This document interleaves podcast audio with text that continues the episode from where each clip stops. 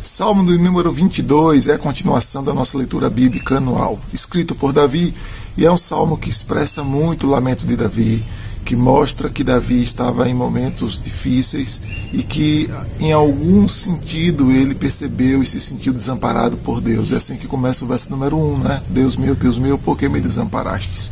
E a gente vai encontrar do verso 3 ao verso 5 e do verso 9 ao verso 10, Davi expressando a sua confiança em Deus, mesmo diante dessa pergunta, né, e desse sentimento de abandono que ele se sente nesse momento, mas mesmo assim ele diz que confia no Senhor, ainda que ele não esteja se sentindo é, amparado, mas ele deixa claro de que os nossos sentimentos não é uma prova de que Deus nos abandonou, ainda que a gente tenha Ele.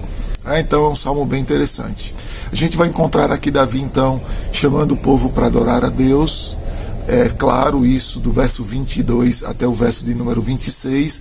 E ali no meio do verso 24, Davi então refaz a sua certeza de que vai continuar adorando a Deus e de que há razões para adorar a Deus, ainda que seus sentimentos, ainda que haja um vazio no seu coração com relação ao amparo de Deus e ao cuidado de Deus. Então Davi não desiste de adorar a Deus.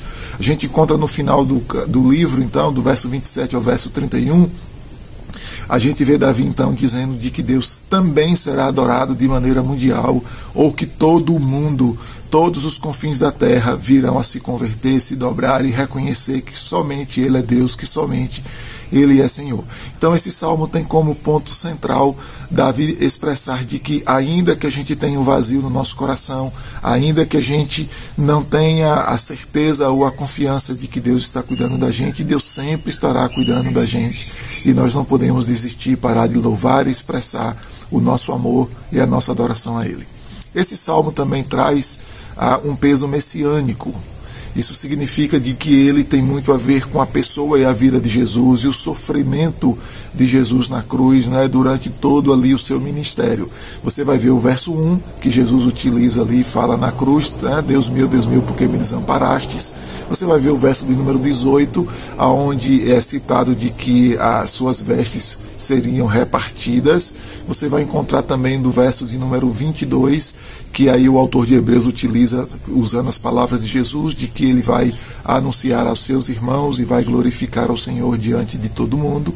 Então você vai encontrar, e é o salmo mais usado, mais repetido no Novo Testamento, principalmente quando se refere à pessoa e ao ministério de Jesus na cruz do Calvário, tá? Então, me segue que eu te ensino pelo caminho e até a próxima leitura bíblica anual amanhã, querendo Deus.